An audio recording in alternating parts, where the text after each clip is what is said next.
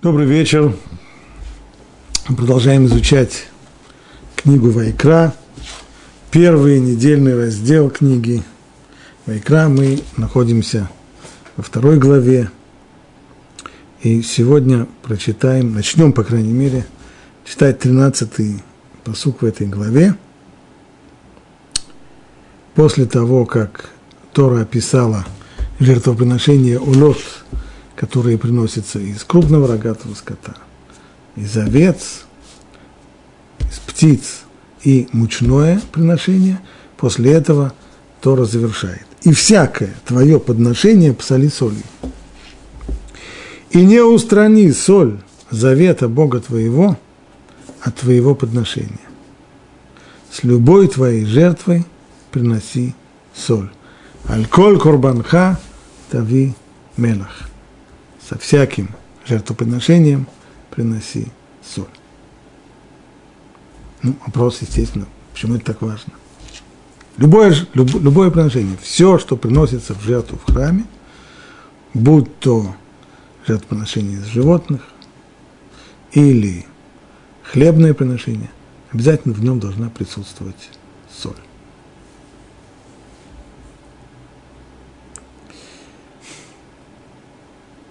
Одно из возможных объяснений – в жертвоприношении участвуют все абсолютно части творения.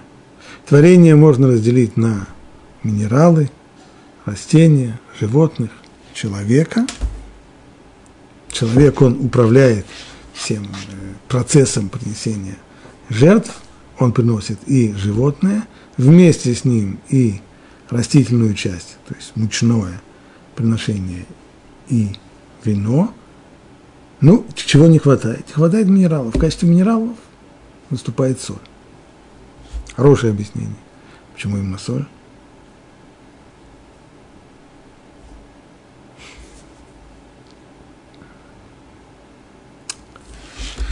И само выражение «всякое твое подношение посоли солью» э, соленая соль – тавтология, точно так же, как масло масляное – тоже странное выражение.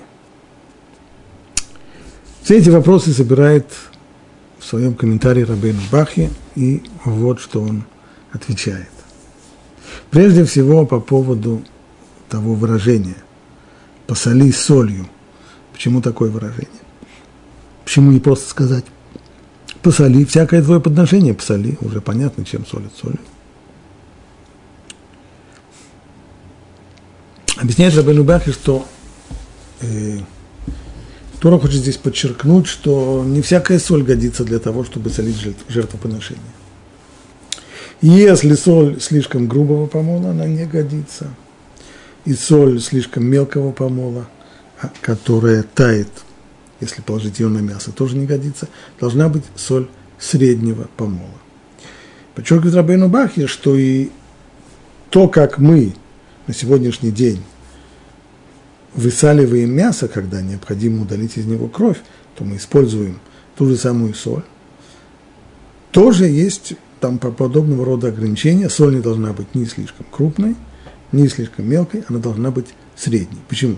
Потому что для того, чтобы благодаря эффекту капиллярности соль, оставаясь на поверхности, впитывала в себя э, кровь, которая содержится в э, мясе, необходимо, чтобы самый лучший вариант для этого, именно чтобы она была средней. Если она крупная, она плохо впитывает, если она мелкая, то она сама тут же э, растворяется и тоже плохо впитывает, а наилучший вариант для того, чтобы вытянуть кровь из мяса, это именно средняя соль.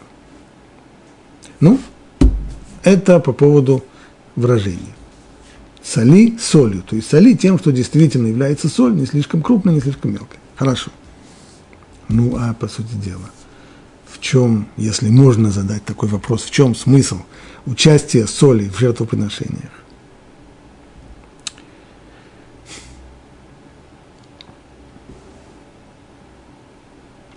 Объяснение первое, которое дает Рабину Бахья, то, что называет Арльдерых Апшат – простое значение, смысла этой заповеди, чтобы наше жертвоприношение было, чтобы в том, как мы приносим жертвоприношение Всевышнему, чтобы в этом выражалось минимальное уважение. Есть у пророка известная такая фраза по поводу людей, которые приносят в жертву увечных животных. Акривеуна лепехатеха. Попробуй, если тебе нужно дать взятку какому-нибудь чиновнику, по шее какому-нибудь, попробуй поднести ему взятку вот такого вот увечного барана, который будет хромать, или у которого будет бельмо на глазу, или у которого еще что-нибудь будет. Он примет эту взятку и удовлетворит твою просьбу, или он разозлится на тебя. Стало быть, в этих словах пророка есть некоторый принцип. То или та форма, в которой ты постыдишься сделать подарок, подношение какому-нибудь чиновнику для того, чтобы он удовлетворил твою просьбу. Если в такой форме ты устыдишься дать ему, то и в такой форме не приноси это в жертву. И то же самое здесь. Если человеку, если придет к вам чиновник, и вы захотите его угостить, угостить так хорошо, чтобы он удовлетворил вашу просьбу, вы дадите ему пресное несоленое мясо? Нет. Уж такова наша культура гастрономическая, что без соли как-то наш стол не существует. И мясо должно быть посолено. Пусть в меру, но посолено. Поэтому, если мы на стол для того, чтобы угостить уважаемого человека, не поставим пресное и несоленое мясо, то уж тем более, возлагая мясное жертвоприношение на жертвенник Богу, негоже положить его без мяса. Это Дерехапшат. Простое значение. Продолжает Рабейну Бахи приводит еще второе объяснение. Второе объяснение основано Второе объяснение – это объяснение Рамбама. Рамбам в своей книге Мурен и Вухим, в третьей части, где он исследует Таамей Амицвод, то есть смыслы предназначения заповедей, то Рамбам там последовательно по поводу почти всех заповедей, связанных с жертвоприношением, подчеркивает, что Тора в законах, в заповедях, жертвоприношениях ставила перед собой целью, может быть, нехорошо говорить так, ставила перед собой целью, результат действия этих заповедей – это отдаление еврейского народа от того, что принято у язычников. Еще раз хочу подчеркнуть, почему я не стал пользоваться – этими словами, что цель этой заповеди. Цель заповеди, то есть вопрос, для чего Всевышний дал эту заповедь, она непостижима и неизведана, и глупо задавать такой вопрос. Для чего Бог дал такую заповедь? Если кто и задает такой вопрос, ответ на него будет «не знаю». Для чего? Не знаю. Его замыслы для нас непостижимы. Мы можем только говорить после того, как заповедь дана – а заповедь эта пришла в мир по воле Всевышнего, воля его привела эту заповедь. Теперь, после того, как заповедь дана, я могу посмотреть с другой стороны, со стороны мудрости Всевышнего, то есть посмотреть, каким образом эта данная заповедь влияет, какие могут быть возможные влияния этой заповеди на человека, ее исполняющего, на общество, в котором она исполняется, на человека, изучающего эту заповедь, даже не исполняющего. Вот это, собственно говоря, и мы исследуем, объясняя таамей амитсвот, смысл и предназначение, смысл заповеди. Так вот, смысл многих заповедей, связанных с жертвоприношениями, Рамбам видит в том, что они отдаляют человека от того, что принято у язычников. Известно, что у язычников кровавые жертвоприношения – это э, неотъемлемая часть их культа, без этого невозможно. И поэтому, пишет Рамбам, у древних язычников, которые жили в мире в то время, когда была дана Тора, это была вещь очень принятая, ни в коем случае не допускать никакой соли к жертвоприношению.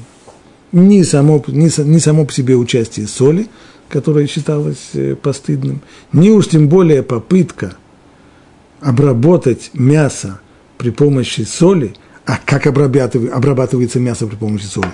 а мы уже об этом говорили, соль выводит, высасывает кровь из мяса. Таким образом, мясо будет обескровленное. Такое мясо, чтобы язычник положил на алтарь своего божества, да ни в коем случае наоборот. Языческие божества всегда требовали кровавых жертв. Чем больше крови, тем оно лучше. Чем краснее цвет, чем замечательнее. Поэтому кровь у язычников в их культах, в их жертвоприношениях была недопустима. Именно поэтому Тора говорит здесь, а вот у вас все должно быть наоборот. Всякое твое подношение посоли солью. И не устрани соль завета Бога твоего от твоего подношения. И с любой твоей жертвой подноси соль. Это объяснение Рамбама. Есть, естественно, авторы, которые уже пос... не входя даже в вопрос, каким образом это объяснение показывает на отдаление от принятого у язычников, но и с точки зрения методологической они никогда не примут подобного рода объяснения. Искать смысл заповедей в том, чтобы только сделать наоборот, не так, как это принято у язычников, они не станут. Но есть здесь еще один, пожалуй, момент, на который, еще один вопрос небольшой, на который объяснение Рамбама не отвечает. Названа здесь соль, соль завета Бога. Брит Мелах. Союз. Союз, союзное обязательство, завет, и сюда как-то входит в соль, не слишком ли это сильно? Если весь смысл только сделать так, чтобы было наоборот, напротив того, что принято у язычников, у них ни в коем случае не кладут соль, а мы таки обязательно такие, да, положим соль. Как-то это немного трудно назвать это солью завета Бога.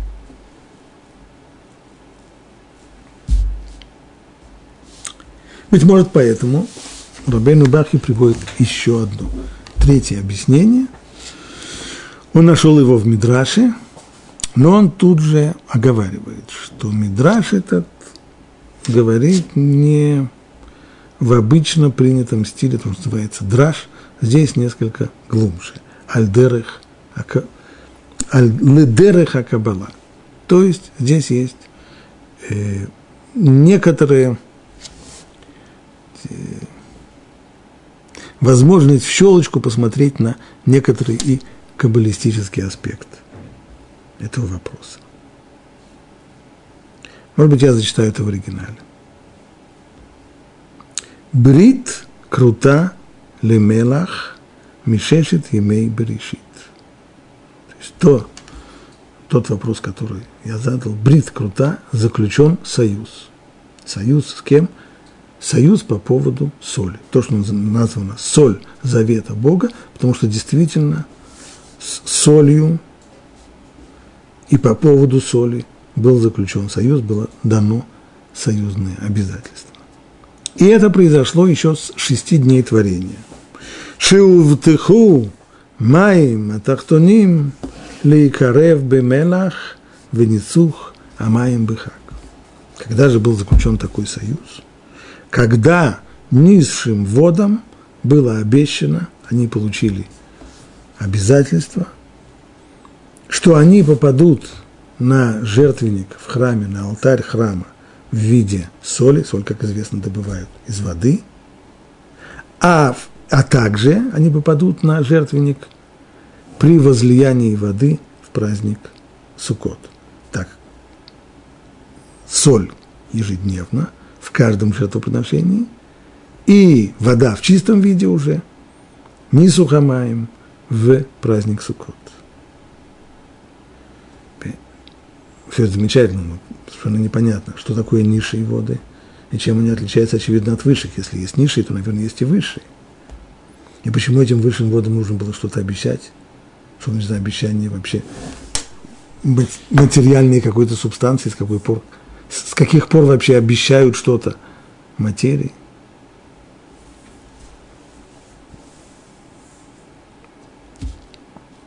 И как это связано с шестью днями, днями творения?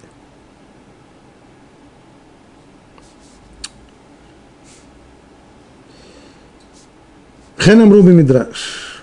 Мидраш Берешит Раба пишет так. Маим атахтоним никрыу маим бухи. Если вы спрашиваете, что это за низшие воды, то отвечает Мидраш, это те воды, которые называются плачущими водами. Почему они плачущие? О чем они плачут? Лама никрыу маим бухим. Почему они названы плачущими водами? Кибеша шихилека кадош баруху это маим натан элю лимала в элю лимата. Ибо когда Всевышний разделил воды – то он устроил так, что одни воды оказались сверху, а другие воды оказались снизу. Что это значит? Что это за разделение вод? Имеется в виду то, что сказано в Торе в начале книги Берешит по поводу второго дня творения. «Вайомер луки мира кия бетоха маим, ваим авдиль бен маим ли маим». И сказал Бог, пусть будет ракия, пространство, или некоторые приводят это твердь, или промежуток – посреди воды, и отделит она воду от воды. То есть воды, бывшие в творении, при помощи того, что называется ракия, каждый переводит ее так, как переводит, твердь, пространство, промежуток, она разделила между водами. Если она разделяет, ракия разделяет между водами, то получились воды низшие, и воды высшие и воды низшие. Низшие воды плачут – Почему они плачут, наверное? Потому что они оказались внизу. Тот, кто внизу, всегда чувствует себя ущербным. Может быть, так?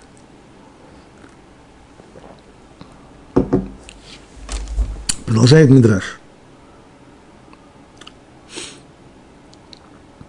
Идхилю маим атахтоним бухим. Стали низшие воды плакать.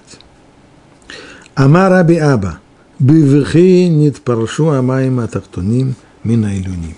И так сказал раби Аба – в слезах и в плаче отделились низшие воды от высших. Амру, ой лану, шило захину, лаалот, лимала, льет кровим, льет рейн. Сказали низшие воды, горе нам, ибо не удостоились мы того, чтобы оказаться выше, чтобы приблизиться к нашему Творцу. Амар лаэм акадуш баруху уил велихводи аситен коль. Эйн лаэн рушут лимай миллионим ломар шира ад шейтлу рушут микен. Ответил им Всевышний. Поскольку этот плач и эти жалобы, они исключительно в мою честь.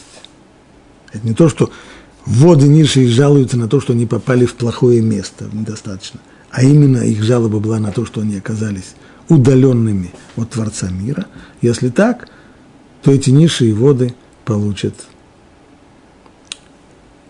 поощрение, получат компенсацию. В чем будет компенсация? Во-первых, высшие воды не будут иметь права произносить хвалебную песнь Богу до тех пор, пока они не получат разрешение от низших. Так сказано здесь, как это понять? Совершенно непонятно. Велоод, эле шаатидин атем ли кареб альгабе мизбех бемелах внесу хамай. Мало того, есть еще одна компенсация. Вам обещано свыше этим низшим водам, что они попадут в храм, на жертвенник в виде воды, который, в виде э, соли, которая производится из воды, и уже вода в чистом виде, во время обряда возлияния воды в праздник Суккот. Вот этот мидраж. Осталось только понять, что здесь сказано. Понятно, что мидраж очень сложный, и для понимания больше, чем он раскрывает, он закрывает. И мы попытаемся понять его на самом-самом простом, примитивном нижнем уровне, настолько, насколько – наши минимальные знания и понимание позволяет то, как нам учителя объясняли. Так, в центре этого мидраша здесь вода. Мы знаем, это общая основа понимания, общий принцип, что творение было, было создано следующим образом. Вначале создаются духовные корни творений, а затем уже эти духовные корни по цепочке развития, только которая ведет не снизу вверх от примитивного к развитому, а наоборот, от высшего к низшим. Эти корни спускаются по цепочке, пока не реализуются уже в конкретные материальные объекты. Итак, каждый материальный объект в мире, у него есть его духовный корень, а он только материальное воплощение, можно сказать, материальная оболочка, можно сказать, материальное воплощение того самого духовного корня. Позволено будет спросить, а каков духовный корень воды? Если вода – это только материальное воплощение чего-то духовного. Далеко ходить не нужно. Всем понятно, что без воды нет жизни. И даже древние греки со времен Фалеса Милецкого понимали, что вода – это основа всей жизни. Все приходит, все рождается из воды, все уходит в воду. Да и сегодня, через тысячи лет после Фалеса, если ученые задают себе вопрос, а возможно ли, не будем говорить, а есть ли жизнь на Марсе, да, а возможно ли жизнь на Марсе или еще где-нибудь, что, чтобы ответить на этот вопрос, ученые прежде всего учат, ищут на Марсе или где бы то ни было воду. Если есть вода или хотя бы следы воды, жизнь возможна. Если нет воды, жизнь невозможна. Итак, духовный корень воды – это жизнь вода жизнетворна. Жизнь не возникает сама по себе. Нет самовозрождения самозарождения жизни. Жизнь всегда приходит свыше. Жизнь – результат воздействия, животворного воздействия свыше. И вода таким образом, безусловно, в сознании человека, да и в книгах, всегда выступает символом вот этого вот, то, что называется шефа или воздействия свыше на творение. Это прежде всего дождь. Дождь, кстати, называется он на языке Торы Гешем, от слова лид Гешем, то есть реализоваться, воплотиться. Дождь – это то, что приводит, дает жизнь всему тому, что существует, как это объясняет Тора. Мир был создан уже целиком и полностью, все было в нем создано. И вся флора – все растения, все травки, все деревья, все это уже создано, но оно безжизненно. Оно не растет, оно не развивается до тех пор, пока не пошел дождь. Дождь приносит жизнь, дождь – это воздействие, приходящее сверху вниз, дающее жизнь. Кстати, дождь выступает символом воздействия не только физического, но и духовного тоже – так э, в Торе, в, в, в песне Азину, Тора, мудрость, источающаяся, приходящая от Всевышнего к человеку, она тоже сравнивается с дождем. Как говорит там э, Тора, польется как дождь, учение мое, закаплет как роса, речение мое, как мелкий дождь на зелень и как капли на траву. Мелкий дождь, не ливень, который все прибивает, а мелкий дождь, который возрастает все. Дождь идет сверху вниз, дает жизнь, и тогда все начинает расти развиваться. Так, духовная основа воды – это жизнь, воздействие, приносящее жизнь, жизнетворная сила. Это корень. Если корень у этого корня, так нас, так нас учили, что и у корня шорыш да шорыш, и у корня тоже есть корень. Откуда развивается этот корень воды – Безусловно, есть у него корень. Это тоже называется медат ахесет, то есть атрибут любви Всевышнего. Атрибут любви, что означает стремление давать, наделять, наделять жизнью, воздействие, приносящее жизнь, это корень, из которого развивается духовный корень воды, а из духовного корня воды уже реализуется конкретный H2O, вода в материальном мире. Так вода становится основой жизни. Во второй день творения происходит событие трагическое. Разделение воды. Вода разделяется, отныне есть высшие и низшие воды. Что значит выше и ниже? Мы это видим по жалобе, плач, который слышится от низших вод. Горе нам, что мы оказались удаленными от нашего Творца. То есть высшие воды – это те воды, которые оказались, которые остались связанными со своими корнями, которые связаны с воздействием Всевышнего, они сохраняют связь с ним, низшие воды, отделившись от высших, потеряли эту связь. И отсюда их плач.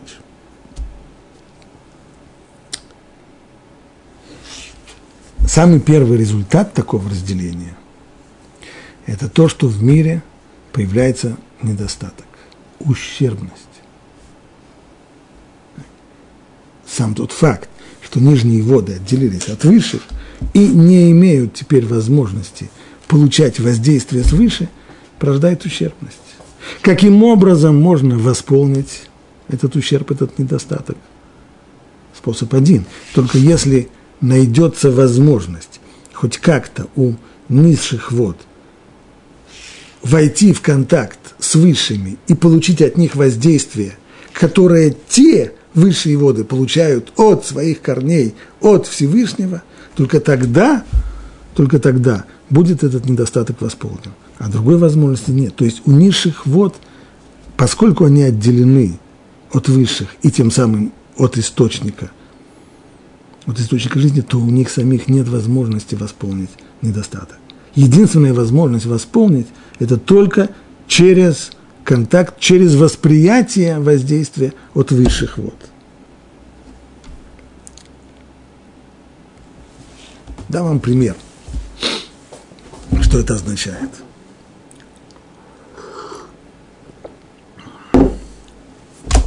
В этом году в, в Израиле в начале зимы был большой снегопад.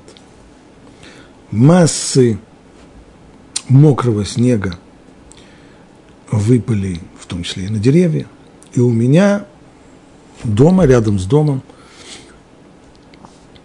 есть хорошее, красивое, плодоносящее дерево лимон с широкими ветками. Масса снега навалилась на лимон, и одна из самых сильных, мощных веток, которая приносила больше всего, больше всего плодов, она отломилась. И когда снег уже начал стаивать, я увидел, что это ветка клонится к земле. А что будет со всеми теми еще маленькими зелеными лимонами, которые были на ней? Ветка оторвалась от ствола. Тем самым она потеряла связь с корнем. Она оторвалась не полностью. Чуть-чуть она еще связана. Но этого чуть-чуть не хватает через это чуть-чуть воздействие, то есть соки, идущие от корня из земли, через корень, через ствол, до ветки не дойдут, и все умрет. Могу ли я что-нибудь сделать? Можно ли как-то починить это? Только одна возможность. Если я сумею эту ветку поднять, присоединить ее к стволу, привязать ее, забинтовать и попытаться сделать так, чтобы заросло, чтобы эта рана, которая возникла, зарубцевалась и вновь появился контакт между веткой и между стволом, тогда я спас плоды, которые на этой ветке. Ветка не может сама связаться с корнем. Вся ее связь с корнем была через ствол – Отломалась ветка, потеряла связь со стволом. Единственная ее возможность не умереть, единственная ее возможность приобретения этой животворной силы – это вновь соединиться с корнем, со стволом и получить соки от ствола. Так же и здесь. Получается, что разделение этих вод привело к тому, что в творении существует уже в мире – созданном существует два вида творений. Есть категории, появляется категория машпия у мекабель, то есть воздействующих, передающих шефа, передающих воздействие, и принимающих, тех, кто нуждается и способен воспринимать воздействие. Это разделение называют еврейские мыслители разделением на хомер и цура. Хомер – материя. Созвучно слову хамор – осел. То есть материя сама по себе пустая, бессодержательная, бесформенная. Когда я говорю бесформенная, это не значит, что у любой материи есть внешняя форма. Даже чурбан, он имеет внешнюю форму. Форма, о которой мы говорим, это другое, это внутреннее содержание, смысл. Немного, некоторые сравнивают это с категорией греческой философии, с, с платоновским эйдосом, то есть э, имманентный способ бытия каждой вещи, то, что называется эйдос, вот это и есть та самая форма, о которой мы здесь говорим. То есть, есть то, чтобы было полное, целое, единое творение, в котором, в котором материя получает смысл и содержание, тем самым обретая форму, это, это и есть ее форма, то есть смысл ее существования и содержания. Вместо этого, получается, это отдельно и это отдельно. Материя бесформенная, пустая, бессодержательная, бессмысленная сама по себе. Это самый первый результат разделения. Вот. Второй результат. Если возник недостаток, то возникла возможность для свободы выбора. Теперь уже может появиться человек, который будет обладать свободой выбора. Вне разделения, вне разделения невозможен недостаток. Без недостатка нет свободы выбора. Разделение вот привело к возникновению недостатка, ущербности. Теперь возможна свобода выбора. Поясним. Творение совершенное, не ущербное, оно не может не выполнять волю его Творца. На то его и совершенство. В этом его и совершенство, в том, что он абсолютно точно исполняет то, ради чего оно создано. Свобода выбора – это значит возможность не подчиниться. Это возможность не сделать то, что Творец хочет, то, то, что Творец заложил в основу. Она, эта свобода возможна только при наличии ущербности, только при наличии недостатка. Но у школе свобода выбора есть. То теперь творение оказалось как Витязь на распутье. У него есть два пути.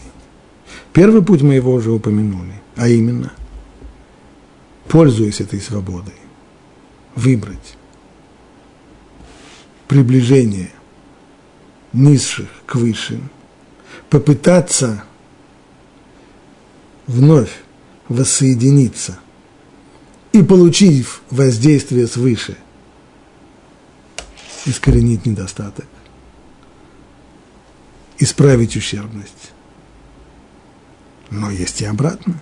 Коли дана свобода выбора, то можно и наоборот. Можно усугубить недостаток. Недостаток еще не зло. Но благодаря свободе выбора человека недостаток может привести к возникновению настоящего зла. Вот это и выбор. Либо присоединиться, либо воссоединиться с высшими, с, с теми, кто воздействует, и получить воздействие, которое усовершенствует, либо наоборот, углубить ущербность, углубить недостаток, приведя к возникновению зла. В этом суть того плача, который подняли низшие воды. О чем они плачут? Что мы оказались удалены от нашего Творца. То есть мы превратились в бесформенную, бессодержательную материю. Кстати, вода в действительности, уж если говорить о форме, хотя снова мы имеем в виду ту самую форму, но вода, по сути своей, она абсолютно бесформенна. Именно вода – Другая материя имеет свою собственную форму. Вода не имеет своей собственной формы. Она принимает форму того сосуда, в который налито. Налейте воду в бутылку, это будет форма бутылки. Налейте воду в стакан, будет форма стакана. Об этом их плач. плач той бессодержательной материи, бесформенной, которая хочет получить форму. И единственная возможность ее получить это внутреннее содержание, это только через высших. Есть плачущее низшее, ущербное начало, есть высшее. Высшее, дающее воздействие, плачущее, получающее. На самом деле это называют еще и мужским и женским началом. Это сегодня очень-очень-очень несовременно и очень-очень неполиткорректно, как так говорить. Сегодня нужно всюду и везде повторять, что мужчины и женщины абсолютно-абсолютно-абсолютно одинаковые, а то иначе нас европейское сообщество исключит из... Э, но суть категории, о которых мы говорим, именно та. Мужским началом называют творение, которое связано с высшим корнем, благодаря этому способно передавать воздействие. А есть женское начало, то, что связано с нижними водами, это то, что воспринимает, что нуждается в этом воздействии, воспринимает его и стремится, самое главное. То есть, женское начало, оно стремится к мужскому, оно тяготеет к нему, оно хочет воспринять от мужского. Именно это говорит Мидраш, что низшие воды плакали, горе нам. Мы, мы хотели бы остаться связанным с, с высшими водами, но у нас это от, отняли, у нас это отобрали. Кстати, в скобках будет сказано, а почему Всевышний так сделал? Чем провинились низшие воды, что вот так он их оторвал? В общем-то, ответ мы уже дали – ведь результатом этого разделения было возникновение ущербности, недостатка. А если так, есть свобода выбора. А это то, чего Всевышний хотел. Чтобы человек, как центральное творение, и через него все остальное творение, чтобы они обрели свое совершенство не как подарок, не получили бы его на блюдечке с голубой каемочкой, а, привели бы, а приобрели бы его своими усилиями. Ибо только то, что человек приобретает своим усилием, только оно – на самом деле и ценно. А то, что ему дано, то, что ему дано извне, то, что он сам не сделал, то, что он сам не заработал, ценности не имеет. Всевышний хотел дать твоему творению самый-самый-самый большой, самый бесценный дар. Такой бесценный дар дармовой подачкой быть не может, как это говорит Зор, это называется наамада кисуфа, это хлеб стыда. Когда человек получает дармовую подачку, но стыдится, нищий прячет глаза, чтобы не смотреть в лицо своему благодетелю. Всевышний этого не хотел, он хотел дать человеку максимальную благо, максимальную радость. А это может быть только то, что достигнуто своим трудом. Своим трудом, но если бы человек был автоматом, если бы он был совершенным творением, которое, которое подчинялось бы Всевышнему автоматически, просто в силу своего совершенства, тогда бы все это было не заслугой человека. Тогда, тогда он здесь человек ничего не делает, тогда здесь просто работает машина, робот. Для того, чтобы это было сделано, чтобы то, что сделано, было сделано самим человеком, необходимо, чтобы у него была свобода выбора. Для этого необходим недостаток. Недостаток возникает благодаря существованию той самой бесформенной материи, которая потеряла свою связь с высшими. А это достигнуто было в самой первой стадии разделением вод на низшие и высшие. Итак, есть мужское начало, высшие воды, связанные с источником, которые могут воз, передавать воздействие. И есть низшее начало, женское, которое тяготеет, которое стремится к мужскому началу, которое хочет воспринять. И Всевышний пообещал низшим водам, что у вас будет такая возможность. Есть обещание, не просто обещание. Брит крута был заключен союз в том, что будет возможность воссоединиться ниш, водам. У них будет возможность попасть в непосредственную близость к Всевышнему. Как? Благодаря храму. В храме соль попадет на алтарь вместе со всеми жертвоприношениями. Вода будет вливаться на жертвенник в праздник Суккот. И еще высшие воды не смогут произнести хвалебную песню до тех пор, пока не получит разрешения от низших. Обратим внимание, что все это, как говорит, все то, что говорит Мидраш, вот это вот воссоединение, то обещание, которое было дано, воссоединение идет именно через храм. Обязательно через храм. Почему?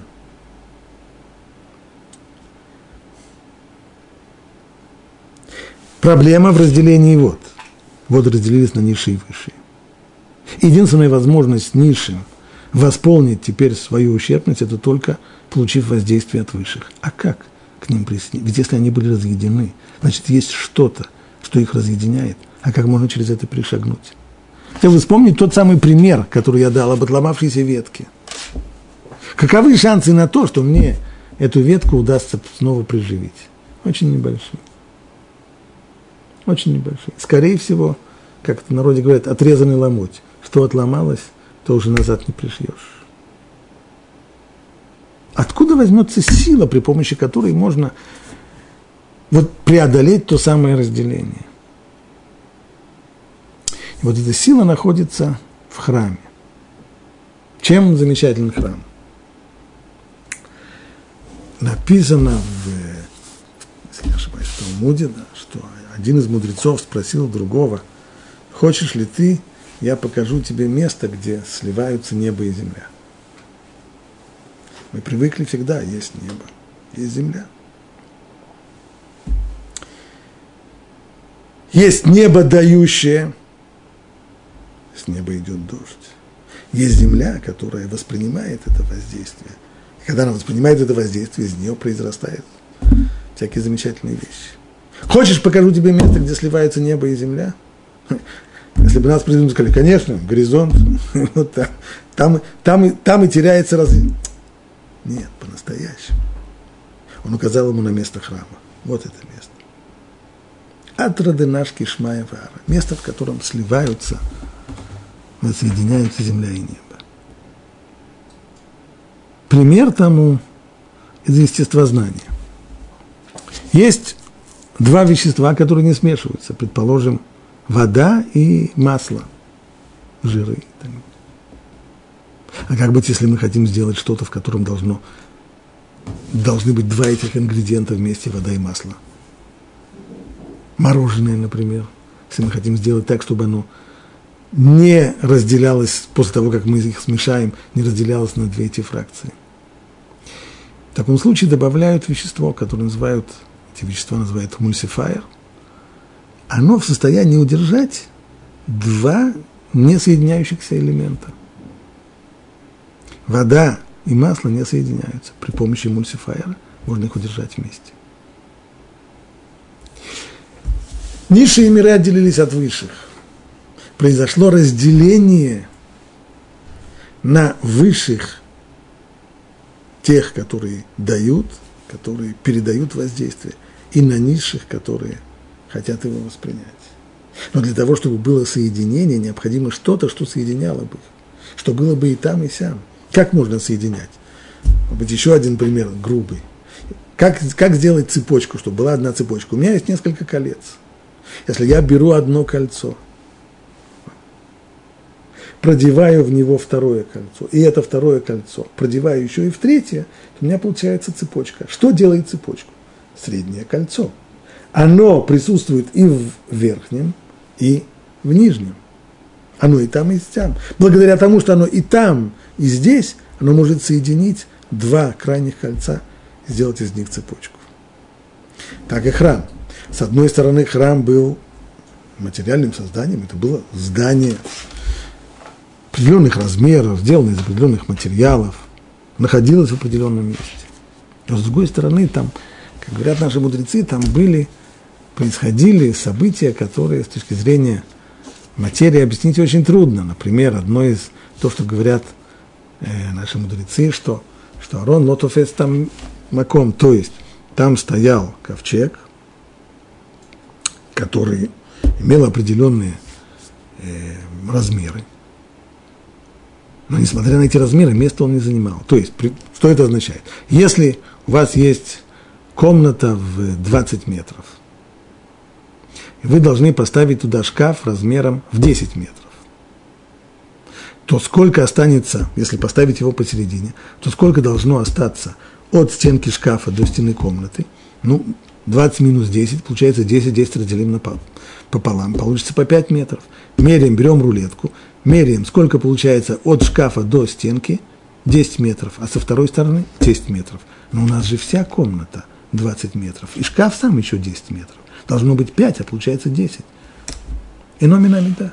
Это то, что он означает. Он, с одной стороны, имеет свои собственные размеры, но место в пространстве он не занимает. Это уже аспект нематериальный. Или еще то, что говорят наши мудрецы, что когда люди приходили в храм, храм на самом деле был совсем небольшим местом, а в храме во времена, э, когда, когда храм действовал в празднике, в Рогалим, так должен был собираться весь народ. Как же можно было туда втиснуться? Ну, как сельди в бочке, так и втискивались уже, наверное. Но, с другой стороны, там нужно было еще и кланяться. Для этого нужно было лечь на пол. Кланялись. Ну, как могут сельди в бочке еще и кланялись? Так говорят наши мудрецы действительно. Омдим, кфуфим, миштахавим, ревахим. Когда стоят, стоят в жуткой тесноте. Когда нужно было кланяться, каждому давалось кланяться. А как же пространство? Пространство там изменялось, искривлялось. Объясняйте, как хотите. Но это уже не материальное явление. Вот в храме был еще целый ряд явлений, я не буду сейчас э, останавливаться на них подробно, но вот это то самое место в храме. Храм был тем самым местом, в котором небо и земля сливались, в котором небеса, так мы условно называем высшие миры, которые способны передавать воздействие, и земля, представи, символ и низших миров, которые воспринимает, там они сливались там происходило вот это вот возвращение низших вод, их воссоединение с высшими. Каким образом? Через соль, без которой нельзя принести ни одной жертвы. Аль-коль курбанхата мелах. На каждое свое подношение положить соль.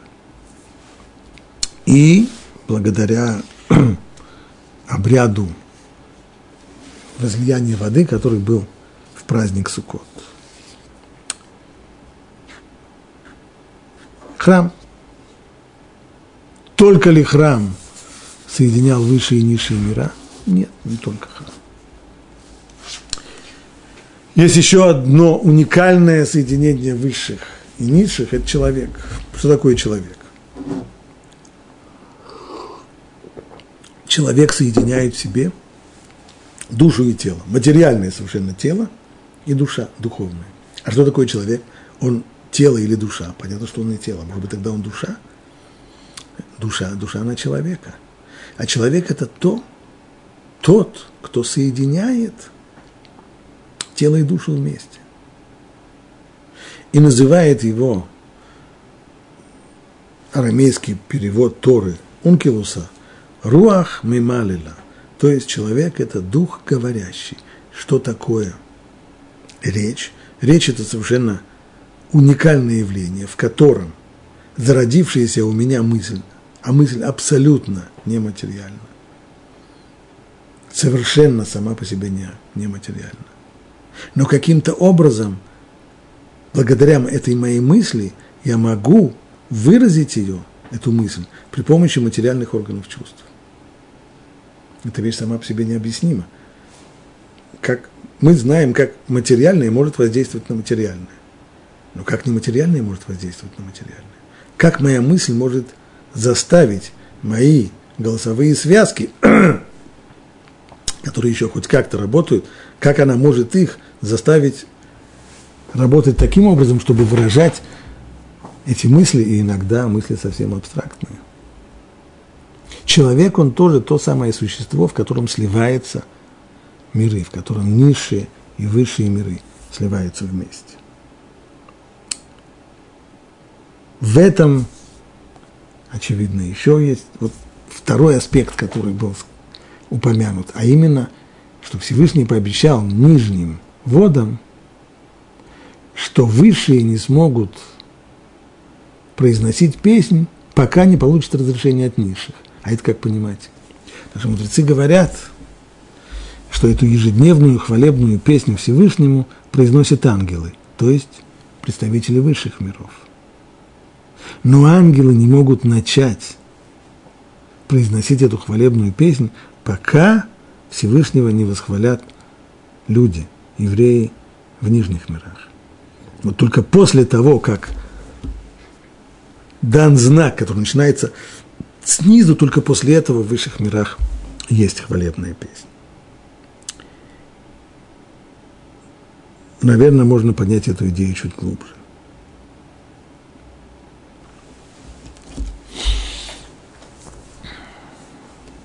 Я когда-то уже напоминал, упоминал,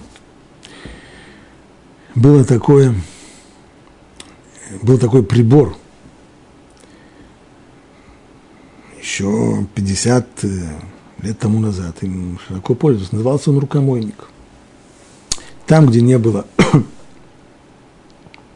водопровода, рукомойник представлял собой такое конусообразное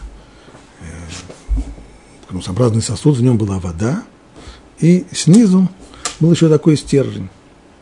Что нужно было сделать для того, чтобы вода прилилась на руки?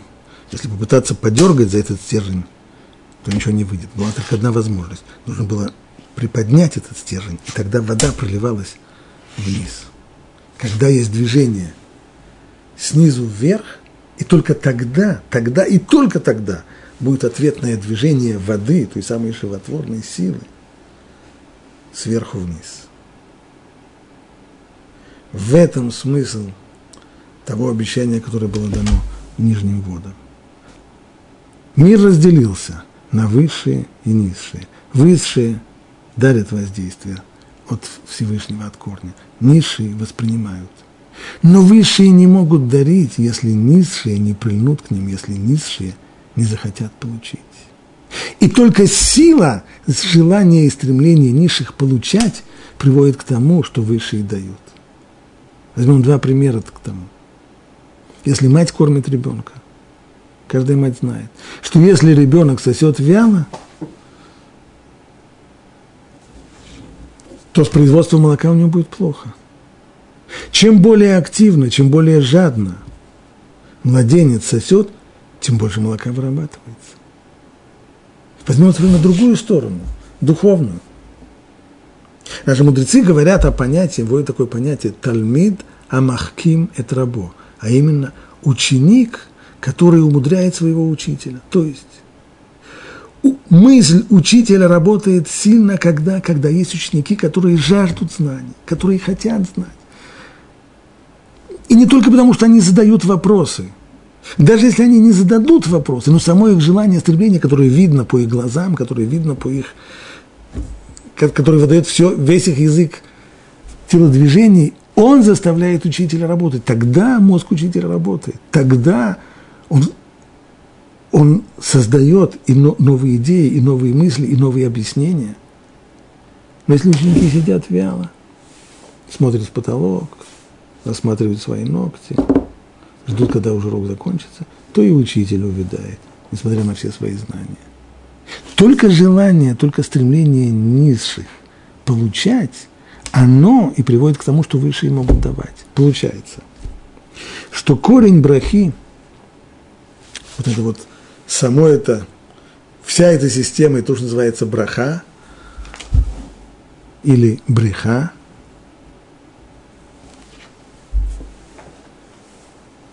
Вся эта система работает именно благодаря тому, что есть импульс снизу.